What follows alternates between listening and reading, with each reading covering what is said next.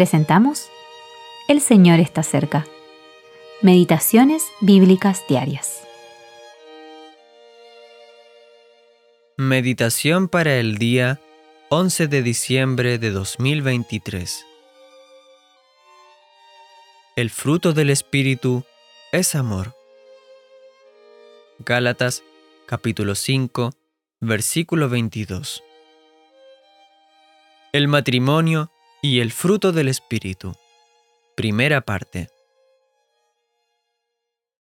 El fruto del Espíritu es un modelo bíblico para el matrimonio.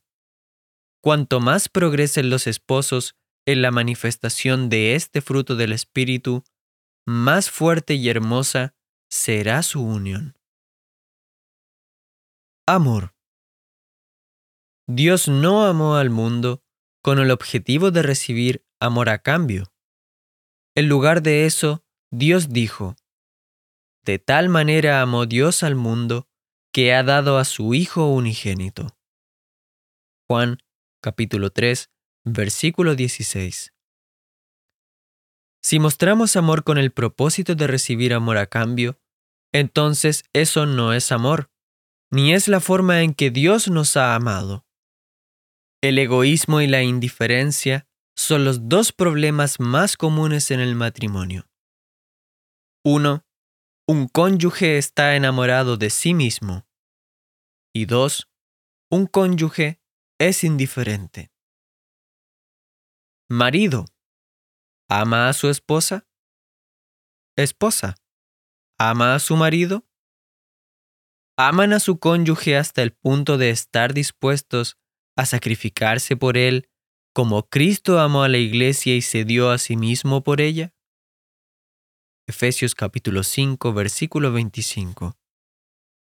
¿Están dispuestos a renunciar a algunos o a todos sus intereses, tiempo, amigos, actividades favoritas y o placeres para darle a su cónyuge el mayor placer y felicidad? ¿Ha intentado alguna vez averiguar qué es lo que hace feliz a su cónyuge? Si sabe que a su esposa no le gusta cierta actividad, ¿estaría dispuesto a renunciar a ella total o parcialmente para complacerla? Pero se preguntará, ¿y qué si soy el único que da? En primer lugar, tiene que estar más atento al poco amor que le muestra a su cónyuge y demostrarle que lo aprecia.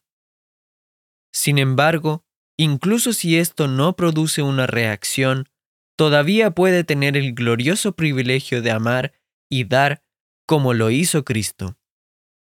Él murió por los impíos y por sus enemigos.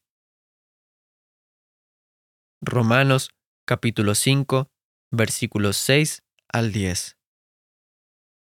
No nos cansemos, pues, de hacer bien, porque a su tiempo segaremos si no desmayamos. Gálatas capítulo 6, versículo 9.